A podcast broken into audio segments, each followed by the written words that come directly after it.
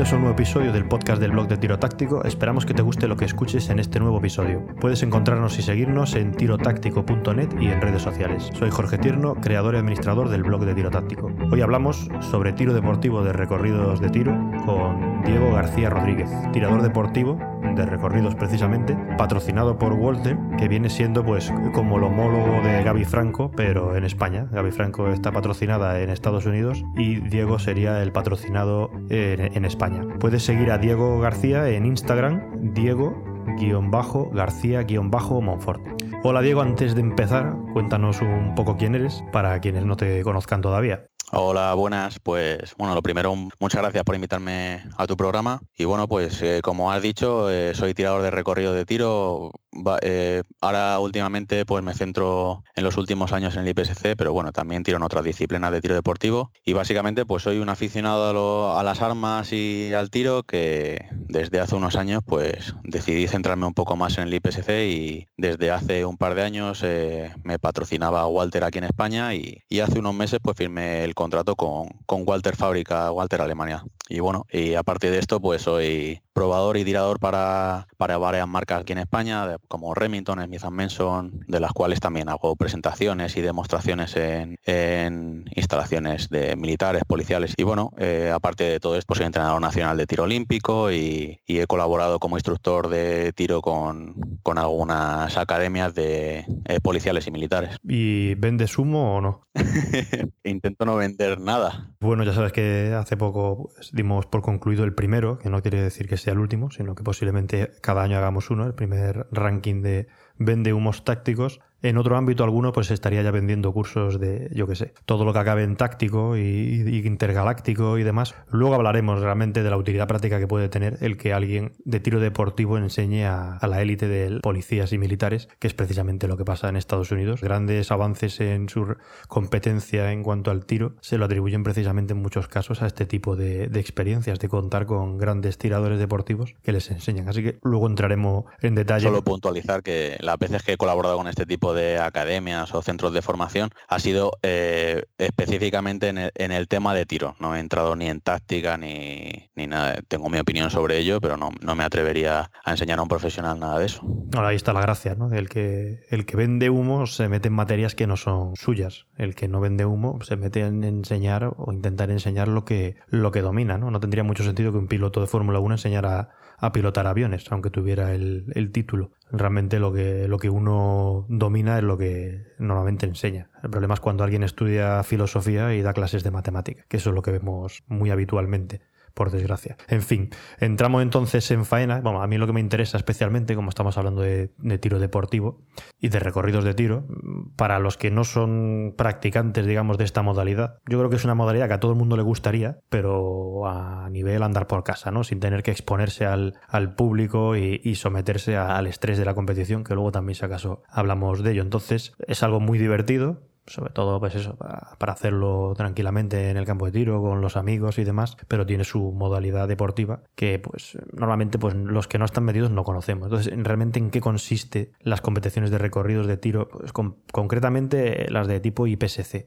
Bueno, así vamos a explicar un poquito a rasgos generales porque este tema, pues si nos metemos en profundidad es muy largo, pero bueno, eh, esto básicamente eh, fue creado por un grupo de amigos de tiradores, entre ellos estaba Jeff Cooper, el coronel del cuerpo de marines, que bueno, me imagino que, la mayoría de la gente que sigue tu blog le conocerá de, de sobra, si no les invito a que busquen un poco de información. Eh, y eh, se creó aproximadamente en 1956, algo parecido, unas competiciones que crearon entre ellos, que era algo así, pues sin demasiada normativa, con eh, todo tipo de armas y fundas y demás, en la cual fue evolucionando hasta llegar al año 76 en el que eh, se hizo una conferencia en la que se invitaron a alrededor de unas 40 personas, de ahí el nombre del IPSC, International Practical Shooting Conference, en la que se habló y se debatió en la forma y, y el rumbo que iba a llevar este deporte.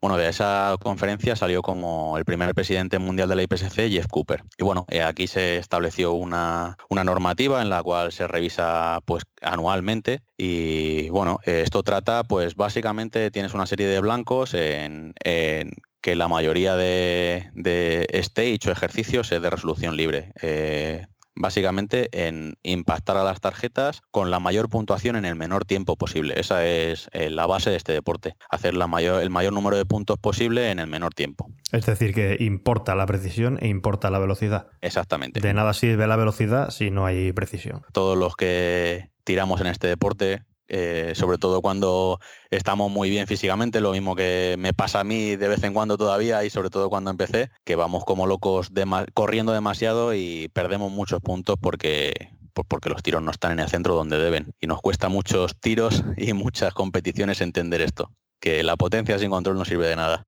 Vamos, ya lo decía el Wyatt Earp, ¿no? Que la velocidad está bien, pero la precisión es definitiva. Exactamente. Eh, de hecho, nos damos cuenta en este deporte cuando empiezas a competir de gente que físicamente, pues cuando eres un poco atlético, que corre bien, pues como yo, pues más o menos eh, me defiendo bastante bien y gano, gano mucho tiempo en las carreras y los desplazamientos a gente que se mueve muy torpe, que te gana muchos ejercicios que dices, ¿cómo puede, cómo puede ser? Pues puede ser porque está apuntando mucho más que tú. Así puede ser. Bueno, lo que son los ejercicios, como no lo hemos dicho, vamos, le llaman recorridos de tiro porque realmente no es eh, un puesto de tiro estático, sino que bueno, se va uno desplazando a diferentes posiciones, diferentes blancos, unos se mueven, otros no se mueven, se balancean, hay una amplia modalidad, metales, no metales. Eso es la característica más importante de este deporte, que estamos acostumbrados en el tiro deportivo, pues a que normalmente es un puesto estático, muy cerrado a los movimientos y demás. Esto en cambio es un recorrido en el que el recorrido depende de, la imaginación que tenga el que ha diseñado ese ejercicio. Bueno, lo, más importante de este deporte, antes de entrar a esto, es que la normativa de seguridad que tenemos es muy, muy estricta. Y en este deporte cualquier falta de seguridad se paga con la descalificación. Sí, se ha visto algún vídeo por ahí de tiradores que se le escapaba un tiro y automáticamente un tiro que ni siquiera podía ser atribuido a él porque era a lo mejor un fallo mecánico incluso del arma y era directamente descalificado. No solo es extremo con que se te escape un tiro, que eso es como eh, lo peor, eh, simplemente con que hagas un desplazamiento de más de un metro con el dedo dentro del disparador, tocando el disparador, estás descalificado. O sea, aquí no hay segundas oportunidades ni avisos. Eso, pues esto es eh, eh, para evitar cualquier tipo de accidente y cualquier tipo de riesgo. O sea, simplemente aclarar este tema porque pues quizá alguien que pueda ver un vídeo de una competición puede pensar que es algo arriesgado. No, básicamente el árbitro lo llevas muy pegado y fijándose en una serie de detalles eh, para asegurar tanto tu seguridad como el resto de, los compañeros que están en la competición. O sea que nadie dude en ningún momento que la seguridad es total en este deporte. Es curioso que también te descalifican si en algún momento la boca de fuego pues no está apuntando hacia el Exactamente, frente. Hacia la zona segura. Normalmente eh, eh, cuando llegas a un ejercicio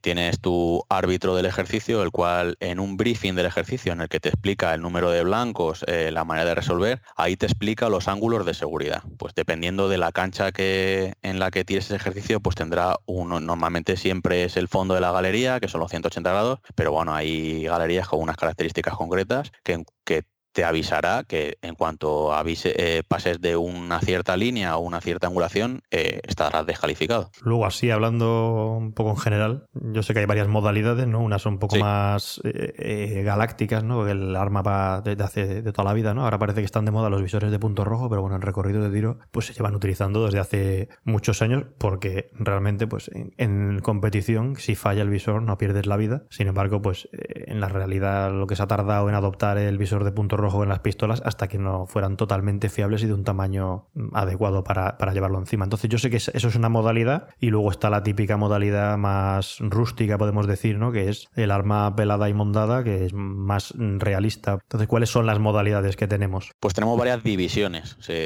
las denominamos en este deporte, que es Open, Standard, Producción, Classic y producción óptica y revólver. Eh, todo esto hablando de arma corta, como no sé si lo hemos comentado al principio, eh, eh, esta modalidad existe tanto para rifle, escopeta, eh, mini carabina, además. Pero bueno, estamos hablando del tema de arma corta. En OPN básicamente una, un arma por la que decías, eh, que cuando la ves parece un arma del futuro, con frenos de boca, ópticas, o sea, eh, apoyos para el pulgar, o sea, eh, tienes que, eh, son armas mejoradas lo máximo posible para, el tiro sin, sin, ningún, sin ninguna limitación. luego está estándar, que es un, son armas modificadas, pero se prohíben los visores ópticos y los frenos de boca, y tienen los requisitos que tienen que cumplir es entrar en una caja de 225 por 150 por 45. O sea, tienen que entrar en esa caja. Es el requisito que tienen estas armas.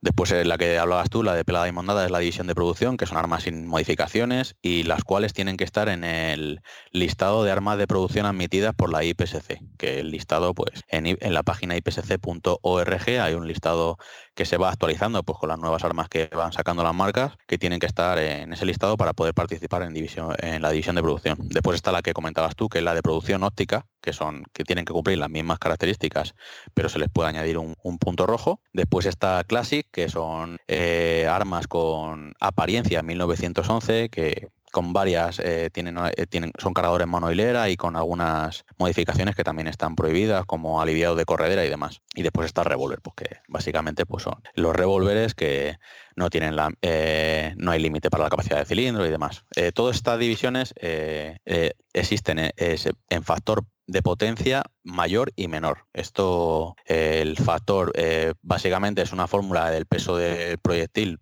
por la velocidad y el factor menor es menor de 125, o sea, factor de mínimo para menores de 125 y el de mayor de 160. No sé si eso se entenderá mucho. Eso que vendría a ser como que tiene más o menos retroceso, digamos, ¿no? Como la fuerza con la que va a impactar ese proyectil, digamos, a ver si más o menos. Básicamente la fórmula es esa, el precio del proyectil por la velocidad dividido por mil. Me imagino que lo que busca es hacer como un poco en boxeo, ¿no?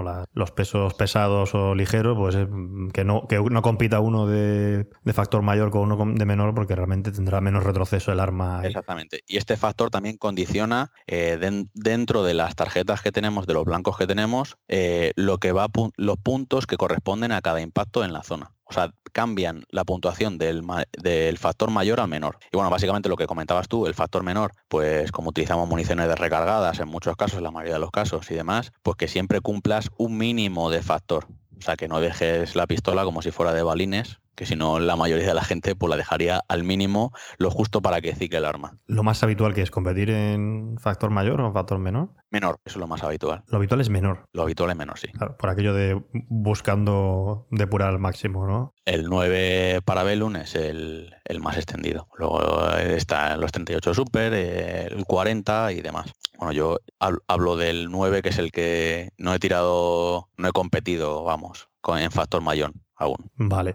Otra cosa que a mí me hace gracia también, ¿no? Hay una serie de categorías, ¿no? Los tiradores eh, tienen categorías, ¿no? Igual que en otros deportes. Para, me imagino que para de competir, pues que no coincida un tirador que estaría clara desventaja, no tendría mucho sentido, con tiradores que están muy buenos. En España no. En España no tenemos esas categorías en las competiciones. En España lo que, lo que tenemos es un ranking nacional, que eso es por el porcentaje que has hecho en las fases nacionales y en el Campeonato de España. Entonces, el, el orden en el que, en el que hacen, en el que la competición organiza las escuadras, va en relación a ese ranking nacional, pero no tenemos categorías, por así decirlo. En Estados Unidos sí que las tienen, que es por el, por el nivel, pero aquí en España no. O sea que si te vas a competir a Estados Unidos, ¿no tendrías problema en cuanto a esto o sí? ¿O podría ser un problema? No tengo ningún tipo de ranking allí, entonces pues empezaría desde atrás. Vale, siempre me ha hecho gracia el, tema. Sí, aquí por ejemplo pues eh, depende de la, de la escuadra que vas, pues hay los top de cada división pues van ordenados de una manera en una escuadra pues aquí, aunque seas el campeón del mundo, si, si no has tenido las, si este año por lo que sea, pues hay tiradores que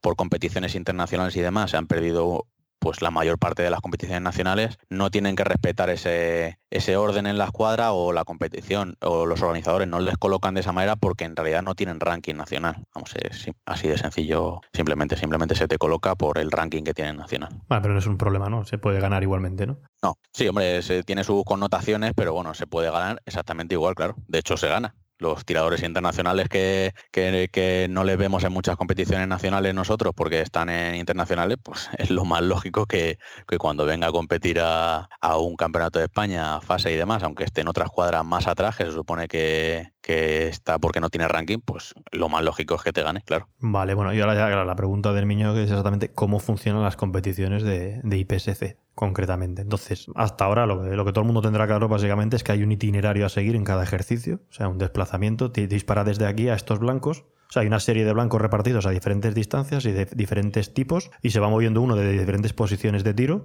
Forzosamente tiene que disparar a determinados blancos desde determinadas posiciones, no queda otra, sino pues me imagino que penalizará, ¿no? Exactamente. Tienes unos errores de procedimiento si no disparas algún blanco, si no haces alguna posición, pero eh, los, eh, este tipo de ejercicios son a resolver. ¿Esto qué quiere decir? Que tú puedes eh, pensar cómo vas a resolver ese ejercicio de la manera que tú crees que vas a ser más rápido impactando, impactando todos los blancos. O sea, no, no, no tienes por qué hacer el camino si hay un pasillo a la izquierda o a la derecha. Si tú crees que te va a convenir más ir hacia un lado o hacia adelante o hacerlo de la parte de, atrás, de adelante del ejercicio antes lo de atrás, eso es a resolver. Vale, o sea, el orden no, no está establecido. No, no, no. Pero sí las posiciones, ¿no? No está establecido. O sea, hay, hay ciertas posiciones que son obligatorias, pero vamos, o sea, eh, a los blancos se les dispara desde donde se ve. Vale. O sea, hay veces, muchas veces que te crees que tienes que ir a cierta ventana y ves que tienes otro tirador cuando está tirando que dices, ¿de dónde la ha disparado? Pues lo veía desde otro sitio. O sea, los blancos los puedes disparar desde donde los ves. O sea, si, si aunque tú veas un ejercicio que tiene muchas ventanas, muchos pasillos y demás, pues igual desde una posición en el centro ves todos los blancos, pues te puedes ir al centro del ejercicio y disparar a todos los blancos. Vale, lo que no puede quedar ningún blanco sin disparar, sino penaliza y no hay que dispararles en un orden establecido, ¿no? No, ningún orden. Y luego de los blancos tienen tres zonas puntuables, en las cuales eh, eh, están denominadas como alfa, charlie y delta el alfa, eh, bueno, hablamos ahora mismo del factor, lo que hablamos antes del factor, en menor son 5 puntos, 3 puntos y un punto. Y luego en el mayor, el, el Charlie son 4 puntos y el Delta son 2 puntos. Vale, o sea, la, máxima puntuación son 5 puntos en, en el centro. Que es, el, es un, alfa, ¿no? Un alfa, exactamente. Vale. Un Charlie 3 puntos y un Delta un punto. Eh, luego hay eh, penalizaciones por no impactar, que eso lo llamamos MIS. O sea, cuando falta un tiro, pues si el árbitro cuando te ha explicado el briefing te ha dicho si es un un tiro por tarjeta o dos tiros por tarjeta. Pues si son dos tiros por tarjeta y cuando llega el árbitro a tomar las puntuaciones a ti te falta un tiro, pues te puntuará el tiro que tienes en la tarjeta con la puntuación que corresponde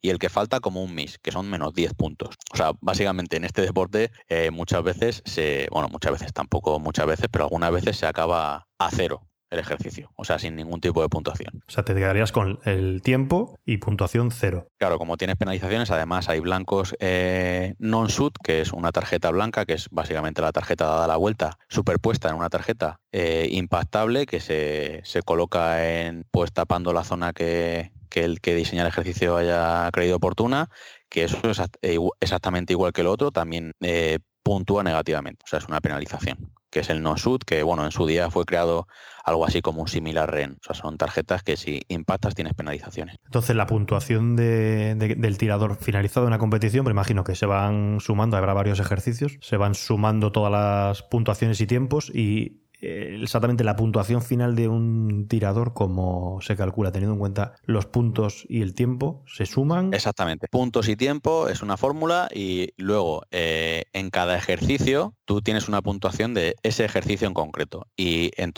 en todas las competiciones hay una, una, clasificación por ejercicio. Luego todos esos puntos resultantes de cada ejercicio se suman para la general. O sea, hay una puntuación por ejercicio, el primero de ejercicio 1, el primero, segundo, tercero, y luego hay una clasificación general de la competición. ¿Cuántos ejercicios puede haber en una competición normalmente? Lo normal en los torneos de club y competiciones así eh, pues eso, torneos de club y demás son de 4, 6, 8 ejercicios, dependiendo de, pues, de las posibilidades que tenga el club. Eh, competiciones nacionales aproximadamente unos 10, 12 ejercicios. Aquí en España hablamos. Eh, campeonatos de España 20, 22, luego van aumentando, campeonatos de Europa, campeonatos del mundo 24. O sea, eso dependiendo, dependiendo del nivel de la competición y, de las posibilidades que tenga el organizador. ¿Hay algún límite de número de ejercicios? Pues ahí me pilla, no sé.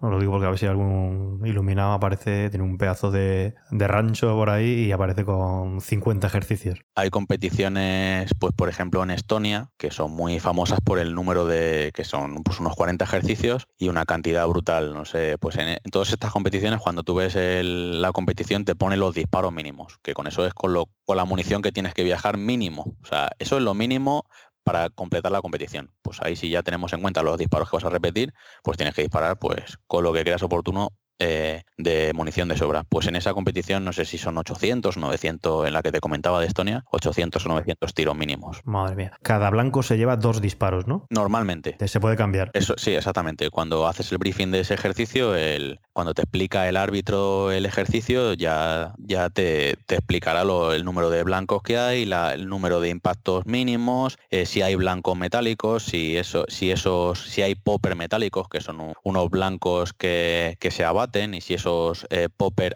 eh, activan algún blanco móvil, etcétera. Vale. Y lo que hemos dicho es la, la puntuación sale de una fórmula, ¿no? No es que se sume tiempo impactos, es una fórmula. Exactamente. O sea, pero cuanto menos tiempo. Cuanto más puntos hagas con menos tiempo, mejor, básicamente. Cuanto más tiempo, peor. O sea, interesa poco tiempo y muchos impactos, ¿no? Exactamente. Muchos puntos. Muchos puntos, exactamente. En la zona de, la... Eso es. Las distancias a las que se ponen los blancos, porque sí que yo he visto que se ponen desde muy pegadito, de un metro hasta... ¿Hay algún límite o se puede poner a cualquier distancia? Mm, exactamente, o sea, aquí el último campeonato de España que hemos tenido en Valdemoro había tarjetas a, pues no sé si eran 50 metros. ¿A 50 metros se puede disparar con pistola? Sí, sí. Oh, Dios mío. Sí, fue complicado. Ese, además, en esos ejercicios entre, entre nosotros nos reímos mucho de a ver quién tiene más penalizaciones. Menos mal que yo no organizo ninguno, pero yo pondría uno a 100 o a 200 por aquí, por verlo. Sí, bueno, en, mi club, que Valdemoro, eh, es famoso por, eh, por por los diseños de los ejercicios que hay veces que, son bastante, bastante complicados, tanto técnicamente por, como disparos así lejanos, porque claro, imagínate a lo mejor un disparo a 25, 30, 35 metros encima con un non-shoot. Bueno, aparte, en realidad hay que darle al alfa aunque esté a 50 metros. Ese non-shoot puede ser metálico, con lo cual, aunque no lo ves, escuchas el plin y dices, ya la he cagado.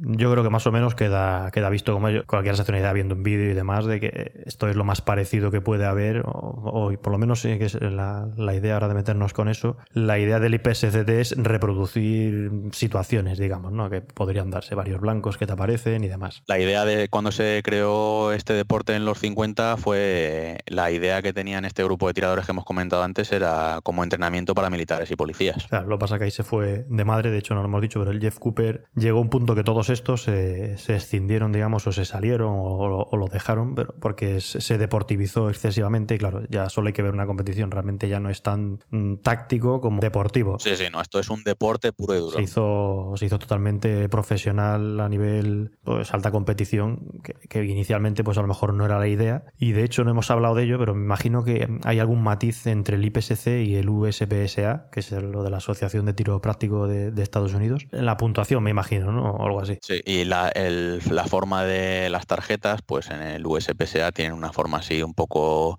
con una cabeza y demás, que bueno, pues el IPSC se ha desmarcado totalmente de, todo lo que se parezca al tiro de combate y policial. Esto es un deporte puro y duro, por eso los blancos no tienen ningún tipo de forma ni animal ni de persona, porque no tiene absolutamente nada que ver. Esto es un deporte puro y duro. Y luego lo que es el IDPA, International Defensive Pistol Association, o sea, Asociación de Internacional de Pistola Defensiva, que es una especie de mm, intento ¿no? de hacer recorridos de tiro que simulen más. Sí, de eso soy simplemente un aficionado que alguna vez en internet y redes sociales y eso veo, o sea, no soy, no tengo mucha idea, pero vamos, básicamente es un es el símil del IPSC, pero para tiro de combate y de defensa. O sea, en ese tipo de disciplina el arma no puede estar visible, llevan como una especie de chalequito para llevar el arma eh, tapada eh, y recrean situaciones cotidianas como pues, lo, pues, si, si, la gente quiere buscar un poco en internet, pues lo más típico pues que están haciendo como una reparación en un coche y tienen las tarjetas a los, a los dos lados del coche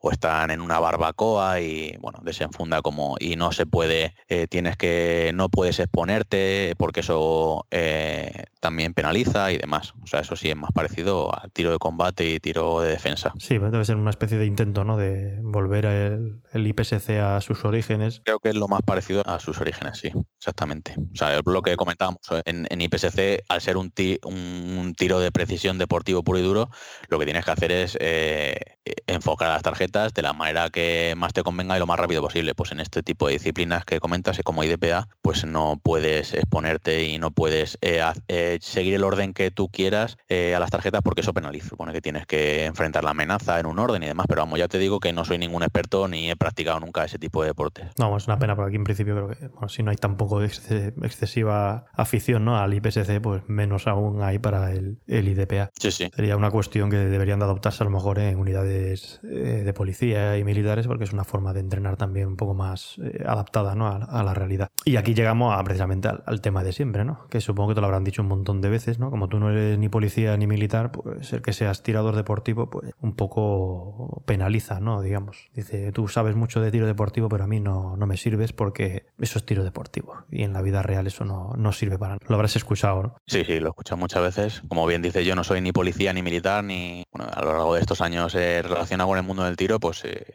me he formado mucho en temas de, tiro táctico y demás, pero simplemente como alumno he estado en multitud de cursos, tanto dentro de España como fuera de España, en protección en zonas de riesgo, eh, yo qué sé, la formación que te puedas imaginar.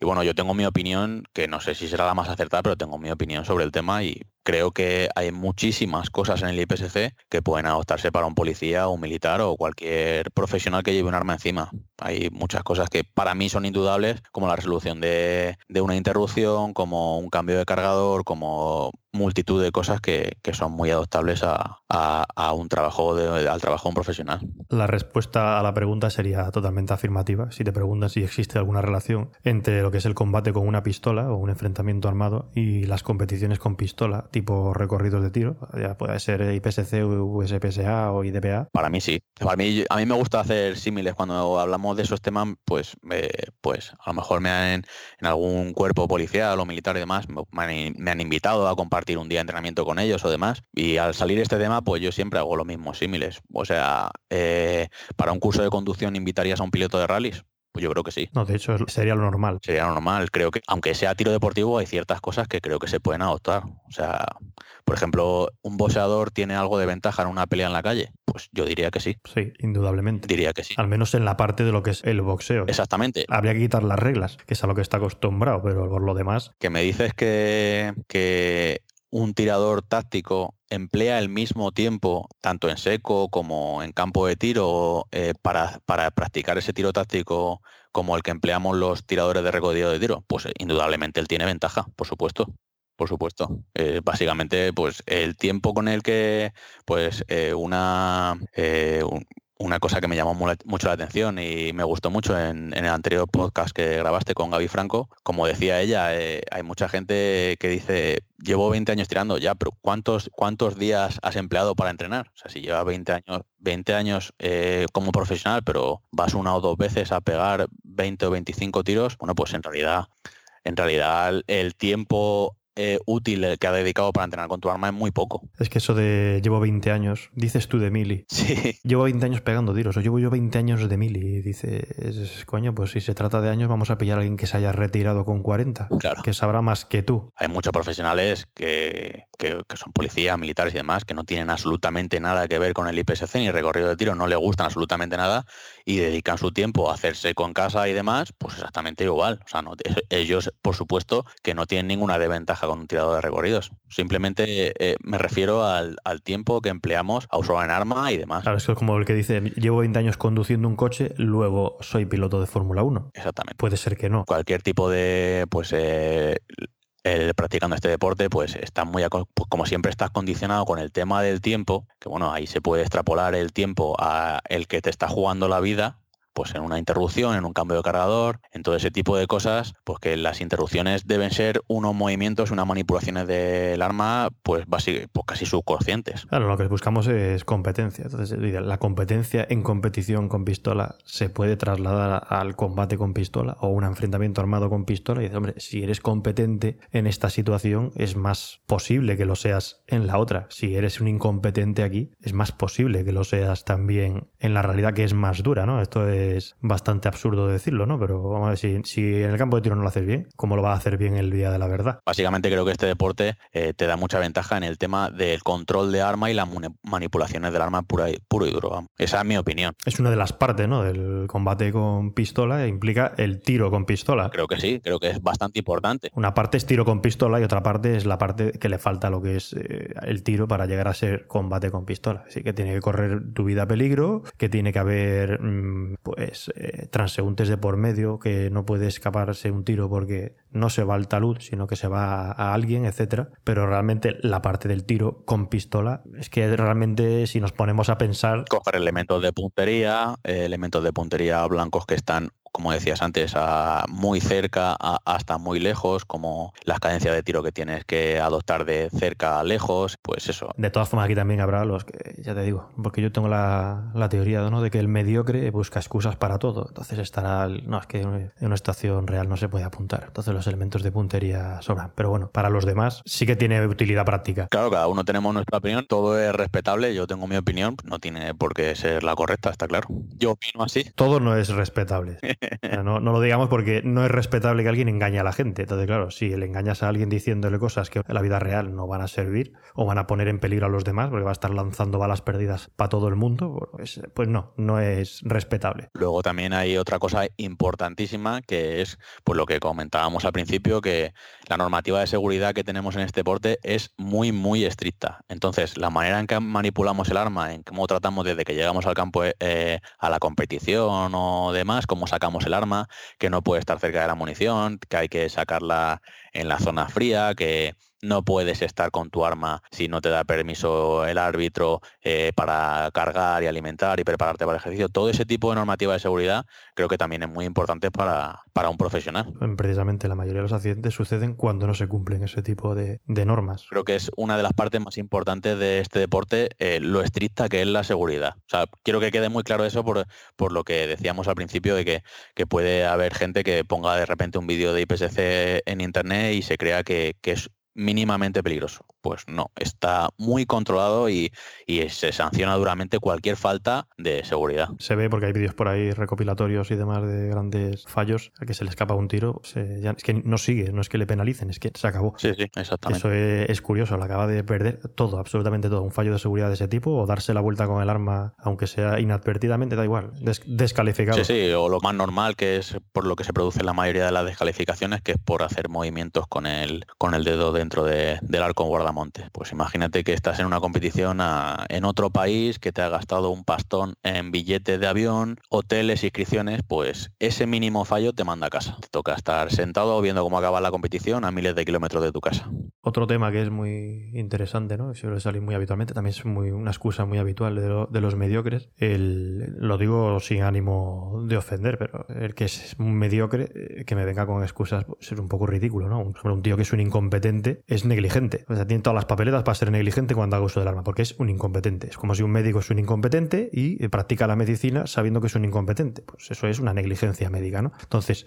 eh, estamos siempre con lo del estrés, que nadie lo niega porque todo el mundo sabe que existe, está ahí, ha existido desde que existe el hombre. Entonces, en competición existe un estrés, que esto también está estudiado y tasado. Entonces, Por supuesto. la cuestión es si el estrés de competición es de alguna manera equiparable a lo que es el estrés de combate o el estrés de, una, de un enfrentamiento armado. Ya alguno puntualiza que el estrés no es lo mismo si es sorpresiva la, el enfrentamiento, ¿no? No sé si es que el, cuerpo humano puede ser capaz de discriminar un estrés sorpresivo fruto de, una, un enfrentamiento sorpresivo o no, porque al final, como depende de una serie de sustancias ¿no? bioquímicas que se van al torrente sanguíneo, independientemente de lo que las haya motivado, el efecto va a ser el mismo, ¿no? Pero bueno, no me voy a meter ahí porque yo no tengo ni la idea, porque esto es una opinión al fin y al cabo, ¿no? Todo el mundo puede opinar. La cuestión es si tú crees que el estrés de competición es de alguna forma equiparable al estrés de combate y por tanto, pues el que compite se expone un estrés, con lo cual se está preparando para la exposición al estrés el día que lo sufra, pues sea fruto de la competición o sea fruto de, un enfrentamiento armado. Bueno, en mi opinión, pues como comentábamos al principio, yo no tengo experiencia táctica ni simplemente soy un tirador deportivo. O sea, por lo tanto, mi opinión es la de un tirador deportivo, pero lo que sí que puedo asegurar es que muchas veces en competición el estrés es muy alto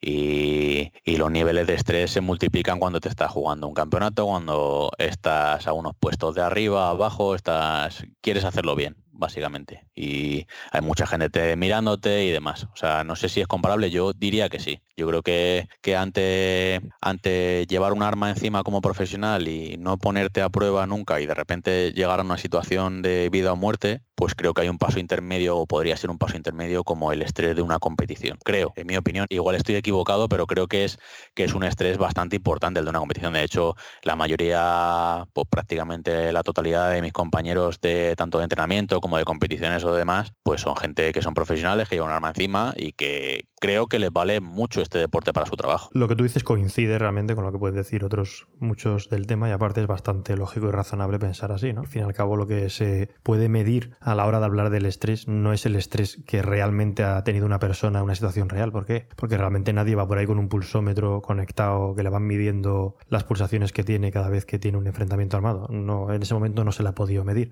pero sí que en simulaciones que se han hecho intentando inducir el estrés se ha medido y se le ha visto pues una serie de... Yo, hablando yo de, mi ignorancia, vamos. Sí, sí, hay cantidad de artículos sobre el tema. Que sube las pulsaciones, que no sé qué, lo mismo que pasa en, en competición, ¿no? Incluso entendidos de esto lo cuentan, ¿no? Y lo explican y realmente, pues, bueno, nadie te va a dar la garantía de nada, así que podemos decir que en cierto modo es equiparable. No será lo mismo a lo mejor, pero es equiparable.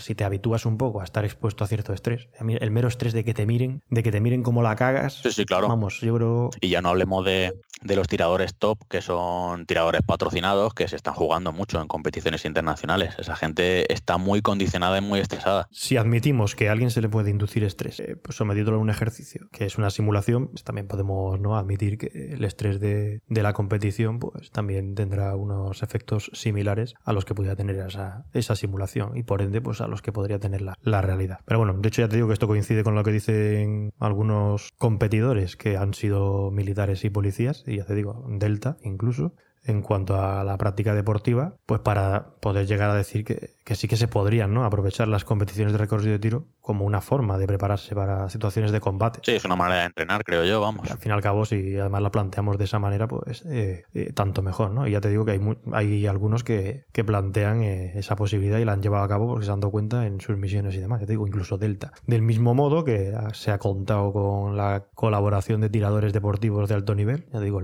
es sabido que Rob Lathan ha entrenado, ha formado muchísimas unidades de élite, Delta incluidos, e incluso se tendría que buscar dónde, dónde lo leí yo, que incluso ellos atribuían que sus grandes mejoras en cuanto a lo que es el tiro con pistola se deben precisamente a este tipo de colaboración. Enseñanzas que le ha dado el, el Rob Lathan y gente así. Al fin y al cabo, el que quiere hacer algo muy bien busca al que lo hace muy bien para que se lo enseñe y luego ya lo adaptará a su ámbito profesional, ¿no? Sí, en Estados Unidos es muy, es muy normal y muy lógico que unidades policiales o militares, tanto de élite como normales, inviten o, o tomen cursos de tiradores profesionales de recorrido de tiro. Eso allí está muy aceptado porque básicamente, pues si el tiro y lo que hablábamos antes, el tiro y la manipulación del arma es una de las partes importantes en un enfrentamiento, pues porque no, no, no compartir un entrenamiento con un profesional que, se dedica al tiro puro y duro y a sacarle el mayor, la mayor eficacia al arma y al tiro. Que al final es curioso, pero realmente lo que vale son los resultados. Eso calla bocas, ¿no? Entonces cuando te viene un tío que es una máquina y no solo lo es porque lo diga, no lo haya hecho en una competición, sino que delante tú ya lo hace, pues ya empiezas a creerte lo, lo que dices y además te demuestra que si tú lo haces igual mejoras,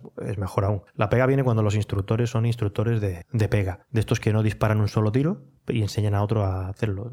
Será que el tío es muy bueno y no se puede cansar eh, disparando. Ahora que hablábamos pues, del tema de los tiradores americanos y tal, me gustaría también comentar que, siempre nos fijamos mucho en el americano, pero creo que tenemos tiradores top eh, españoles que creo que están en, el mundo del tiro, es un poco desconocido y, es un motivo para sacar pecho para España que entre los mejores tiradores del mundo hay tiradores españoles. Somos una referencia. Tienes a Ballesteros. Jorge Ballesteros, Eduardo de Cobos, eh, tenemos tiradores muy buenos vamos, Jorge Ballesteros, de hecho, en Open es el último, eh, ganó el último campeonato mundial. Yo lo sigo ahí en, Instagram porque además es un tío que se le ve cercano, digamos, ¿no? Sí. Y una, máquina. Tengo la suerte de, ser compañero suyo de, campo de tiro, de club, vamos, y, sí, además de ser un gran tirador, es una gran persona. Ah, eso también es importante. Bueno, pues solamente puntualizar eso, que muchas veces nos fijamos en lo estadounidense y, tenemos tiradores metidos, vamos, si ves eh, un ranking eh, europeo hay muchos tiradores eh, bastante arriba. Comparado con todos los mega patrocinados y tiradores profesionales que hay, hay tiradores españoles que, que, han ido al Campeonato de Europa y lo han hecho muy bien y, muy buenos resultados. Eh, normal, que encima tienen que compaginar con su trabajo. O sea, los tiradores españoles. Aquí está más, más difícil la cosa aquí. El 99,9% de los tiradores españoles pues tienen su trabajo y después tienen que dedicarle el tiempo que puedan a, entrenar o tirar. Como ejemplo siempre pongo lo mismo. O sea, si tú quieres entrenar algo, te vas a buscar al mejor, ¿no? Entonces, si a ti te dicen que quieres hacer fútbol, dice con quién te gustaría entrenar y dónde te gustaría jugar. Y ahí nadie se va a Estados Unidos. Pues posiblemente se vengan a España. Pero sin embargo, si hablas de baloncesto, pues posiblemente la gente le gustaría entrenar y jugar en Estados Unidos. Pero no porque en España no haya buenos jugadores de baloncesto, que los hay. De hecho, los hay que juegan pues, como lo, como como tenemos, ¿no? Al gasol. Yo no soy de, ningún deporte así fanático ni entendido ni nada, pero vamos, que, podemos tener ahí ese, ese ejemplo, ¿no? Y en otros muchos deportes, pues, pues lo mismo. O sea, cuando tienes buenos mm, competidores, los tienes. La pega en España en este sentido siempre es la misma, y es que es más fácil practicar este deporte en Estados Unidos que no en España, con lo cual es mucho más fácil encontrar grandes tiradores en Estados Unidos que en España. Sí, sí, por supuesto. Con lo cual, mucho más mérito para los nuestros, ¿no? A la hora de la verdad de llegar. Está claro. tomorrow. Por supuesto, por supuesto. En Estados Unidos hay estados en los que tienes en la misma semana dos o tres competiciones. Claro, lo que pasa es que aquí alguno mm, se piensa que cuando hablamos de esto y nos fijamos tanto ¿no? en, en Estados Unidos, que es por menospreciar a los españoles y demás. Es que en realidad es lo mismo que si hablas de baloncesto. Pues si te pones a hablar de baloncesto vas a hablar de muchos más jugadores mm, estadounidenses que no de otras nacionalidades. Y si hablamos de fútbol, pues va a pasar que vas a hablar de muchos más españoles que no de otras nacionalidades. O sea que no es... Sí, sí. Allí una, una parte importante eh, desde mi punto de vista en este deporte son las competiciones que hagas. Pues lo, que hablabas antes del estrés, pues entrenar ese estrés te lo da en las tablas en competición. Tener experiencia en competición, cuándo arriesgar, cuándo no, cómo, cómo manejar ese estrés que decías antes. Es una de las cosas bastante importantes de este deporte, eh, junto con el tiempo que dedicamos en el campo de tiro, con el seco que dedicamos en casa, tanto como la forma física. Creo que esas cuatro, esas cuatro partes son eh, la base de este deporte. Y lo bueno ¿no? del seco es que aparte de que es barato, no necesita campos de tiro ni nada. No, por supuesto, en casa cualquiera con unas tarjetas adaptadas en tamaño para simular la distancia, pues puede y, si quiere dedicarse a este deporte debe entrenar en seco en casa. Lo que pasa es que cuesta. mucha pereza en casa. Pones a hacer algo que es monótono, a lo mejor un poco aburrido y hay que buscar ahí algún tipo de aliciente. Pero vamos, todos los tiradores top dicen que la mayor parte de su entrenamiento es en, seco. O sea, a pesar de que hay tiradores, pues como por ejemplo Eric el que es eh, pues considerado por muchos el mejor tirador de la historia de recorrido de tiro, aparte de los miles de tiros que pegará diariamente, en alguna entrevista ha asegurado que el 80% de su entrenamiento es el tiro en seco. O sea, si ese tío pega mil o mil y pico tiros eh, de fuego real, ¿cuánto tiempo hace de seco? Pues una barbaridad. O sea, es, otro deporte es importantísimo el tiro en seco. O sea, la repetición tras repetición eh, con la técnica adecuada. Coincide, ¿no? Con lo que dice cualquier otro gran tirador ya, ya no grande, sino buen tirador, un tirador normal, ya te lo dice que el tiro en seco es fundamental. Y ya te digo, el Bob Vogel decía eso, que él, no sé si decía que 8 o 9 veces más de tiro en seco que de fuego real, que no llegaba ni a 30.000 disparos al año. Algunos se piensan, no, esto están todo el día, no, no. El Bob Vogel que tiene el campo de tiro en su casa, y él decía que en temporada alta pegaba tiros un par de veces a la semana, 400 y pico. No sé ahora cómo, cómo estará la cosa. La mayor parte de las cosas que, que son como eh, eh, temas de este deporte se pueden entrenar en casa en seco. O sea, las más importantes, desenfundes, cuando coges elementos de puntería, transiciones entre tarjetas, eh, cambios de cargador, entrada y salida de posiciones, demás, todo eso se puede entrenar en seco. Bueno, yo creo que hemos abarcado ya prácticamente todo lo que, lo que da de sí el hablar de, recorridos de tiro como modalidad deportiva. Ya te digo que, bueno, alguno te hará un traje, ¿no? Porque que hable de, algunas, de algunos temas, alguien que es un civil, pues está feo. Hay, veces que le dejamos a alguien que hable del tema táctico solo porque sea policía o militar, aunque no le dé al blanco ni queriendo. Espero no haberme metido en el tema táctico, espero que no. No, no te, no te has metido, pero ya te digo que muchos descartarán lo que dices como aplicación práctica simplemente por el hecho de que seas civil. Pero que sean los, los menos, porque al fin y al cabo sería despreciar un buen asesoramiento. Como he comentado, en mi opinión, puedo estar equivocado, por supuesto. No, sé, aquí todo el mundo habla en su opinión, porque salvo que puedas demostrarlo, pues no deja de ser tu opinión. Y lo triste es eso, ¿no? Que muchos de los que van por ahí vendiendo humo, pues, a la hora de demostrar, pues no, no pueden demostrar. Sin embargo, tú, pues a la hora de demostrar, hay algo que sí que puedes demostrar. No podrás demostrar que matarás con los dientes a mordiscos ni a puñetazos, ni que habrás matado gente, pero sí que puedes demostrar que le das al blanco, que no es poco. Rápido y bien, que no es poco. O sea, que algo de ahí se puede sacar. Pero bueno, no quería despedir sin que antes nos hablaras, ¿no? Porque yo soy un admirador, ¿no? De la, de la Walter Q5, la, la de armazón metálico. Sí, la Steel Frame, la nueva. No la de polímero, también, pero bueno, ya puestos a elegir mejor la de la de metal, ¿no? La más cara, al fin y al cabo, ¿no? Sí, bueno, yo, yo esta temporada la he realizado con la Q5 de polímero, además con munición comercial Fiokit, la eh, la munición Top Target es la que he utilizado, o sea, que es un handicap, eh, munición comercial en una pistola de polímero. Y hace pues unos meses pues ya recibí de fábrica las nuevas Q5 Steel Frame. Sí, además te han mandado dos. Ya te, he dicho que yo creo que te sobra una. podría hacerte un favor. Pero bueno, eh, ¿qué diferencias notas tú respecto a las pistolas que has, que has competido tú anteriormente? Y sobre todo, ¿cuál es el salto que hay entre una de polímero a una que es íntegramente de acero? Bueno, básicamente yo este año he aprendido muchas cosas de un arma de polímero, como es que siempre nos obsesionamos a lo mejor demasiado con el peso del arma y con experiencia y entrenamiento te haces a cualquier cosa y, tiene sus puntos también que son positivos el tener un arma ligera. Por ejemplo, las transiciones muy bruscas entre tarjetas, con una pistola ligera, pues separa mejor la pistola en un blanco. Hay cosas que me he notado más ágil o más rápido con una pistola de polímero. Eh, por supuesto que una pistola que pesa más, pues en el tema del primero al segundo disparo, en lo que se mueve, relevación y demás, pues cuanto más peso, mejor será el comportamiento y más lineal será el, movimiento de, la corredera del arma. Eh, la diferencia entre la de polímero, la que, las que he tenido de polímero con esta steel frame de acero completo, son 400 gramos, o sea, se nota mucho.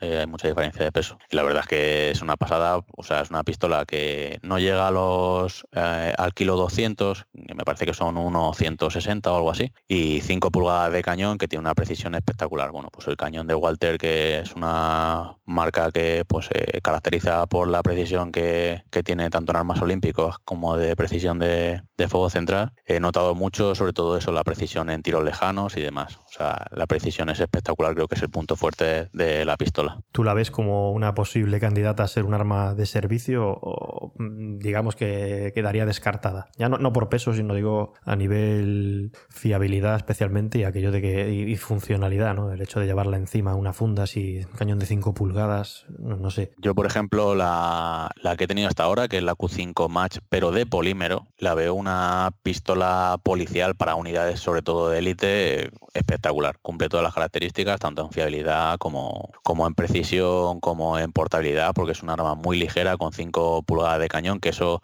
eh, policialmente, pues eh, al tener, al darle un poco más de velocidad al proyectil, cambia las características de balística terminal, que creo que es muy importante, sin cambiar de munición, tener más velocidad de proyectil. Que de hecho hay algunas unidades especiales que están eh, valorando su uso y, y bueno, que creo que es una pistola muy a tener en cuenta. lo que le veo sobre todo principalmente es eso, que el largo te da una precisión que no vas a tener con otras más cortas. Es brutal, la precisión es brutal. Colocar impactos en un blanco rápido y, bien, pues sí. un valor en alza, desde luego.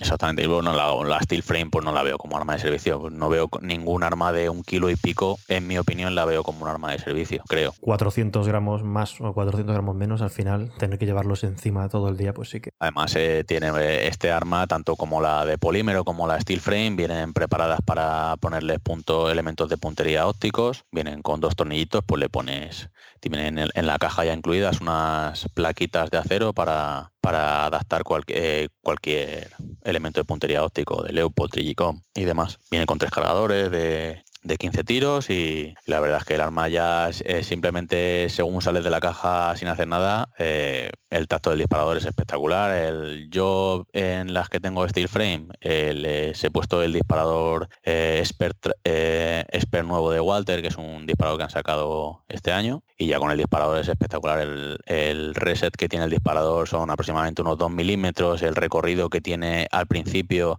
es apenas nada, casi no tiene recorrido, el, zapato del disparador es plano, muy ancho, la verdad es que eh, son una pasada las pistolas. No, yo la he visto, ya te digo, en fotos, no, no la he palpado, pero bueno, llama, llama poderosamente la atención porque viene completa con todo lo que uno querría tener, ¿no? nos, nos hartamos ¿no? a, la, a la Glock de hacerle modificaciones que lo que buscan precisamente es parecerse a lo que lleva una pistola de este tipo, ¿no?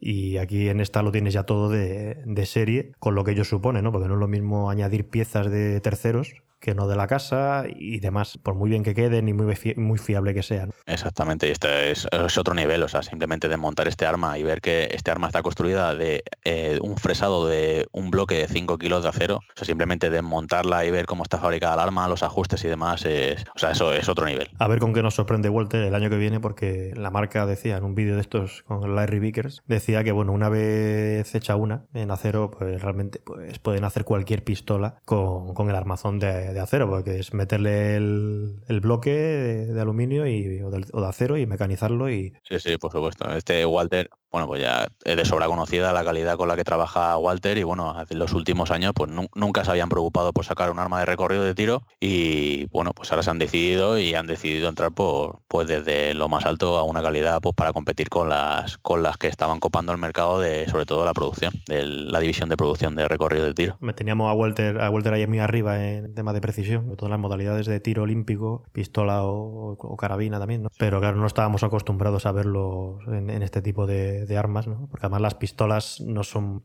Vamos, la pistola, la Walter fue famosa porque era la pistola de James Bond, la P99. Sí, sí, eso es lo que más fama le dio. Me la compré única y exclusivamente por eso, hay que lo tengo que confesarlo. No tenía ni puñetera idea de pistola, mi primera pistola fue una Walter P99 porque era la de James Bond, ya está, es lo que hay. Y bueno, todas estas armas vienen de la PPQ, que es un arma policial pura. Si os fijáis, pues en las fotos el guardamonte está sobredimensionado, pues el típico guardamontes ancho para, para manipular, manipular con guantes eh, de servicio y demás.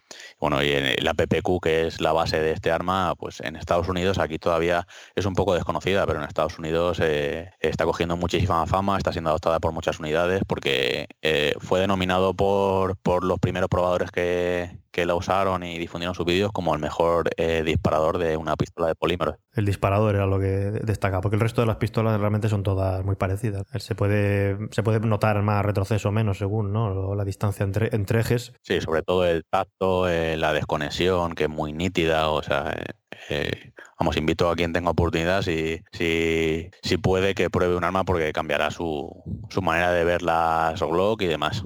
Sí, hombre, hay que tener en cuenta que Glock lleva buscando un buen disparador toda, toda su vida, ¿no? Y de hecho lo, lo, que todo el mundo le toca, si le va a tocar algo, al final le toca el, el disparador buscando precisamente eso, un mejor disparador, pero nunca va a dejar de ser lo que es, ¿no? Y el funcionamiento del disparador pues implica que sea así, ¿no? Esos roces internos que tiene pues no permiten que sea tan, eh, tan seco, ¿no? Tan nítido, ¿no? Digamos, el, el, disparador como, como una 1911 que es a lo que todo el mundo aspira, ¿no? Y aquí parece ser que decían que era eso, que en la Q5 concretamente lo, lo asimilaban a eso, a, una buena, a un buen disparador de 1911 y en la PPQ pues también andaban por ahí los tiros. Sí, sí, exactamente. A mí me gusta mucho cuando en alguna competición o algún entrenamiento y demás, cuando tengo oportunidad de dejar a cualquier alarma, eh, la cara que pone cuando pega un tiro. Que es, ¿lo has tocado? No, no, viene así de fábrica el disparador. Yo no le he hecho nada. Te tomo la palabra. Espero que una de esas dos eh, Q5 de, de, armazón metálico aparezcan por aquí en algún momento. Sí, hombre, a ver si hacemos porque las pruebes. A unos minutos, que tampoco lo voy a sacar yo, yo recorrido y, y sería ridículo, porque claro, si tienes una mala pistola, pues, pues a, los, a los mediocres nos vienen bien las excusas, ¿no? Entonces, es la pistola esta que si tuviera una buena pistola, entonces no me interesa tener una buena pistola así de ese tipo. No, no, tendría excusa. Intentaremos, intentaremos que la pruebes. Me gustaría. Pues nada, muchas gracias, ¿no? Antes de terminar, agradecerte que compartas tu tiempo con nosotros, Diego. Esperamos poder volver a contar contigo en, en otra ocasión, aunque sea para comentar eh, tus éxitos, que eh, veo que, que va bien la cosa y bueno, no me extrañaría que en algún momento te viéramos de campeón de Europa, del mundo y, demás. Bueno, ojalá. Gracias a ti por, por eh, darme espacio en tu, en tu blog y bueno, encantado para colaborar con, contigo y con tu blog para, para temas de tiro. A los que nos escuchan, bueno, recordarles que pueden seguirte en, en Instagram buscándote como Diego-García-Monfort. Y hasta aquí el episodio de hoy del podcast del blog de tiro táctico. Si te ha gustado, haz el favor de compartirlo y darnos tu valoración. Y recuerda que puedes encontrarnos y seguirnos en tirotáctico.net y en redes sociales. Incluso puedes apoyarnos donando unos euros. Muchas gracias por escucharnos y hasta la próxima. Un saludo.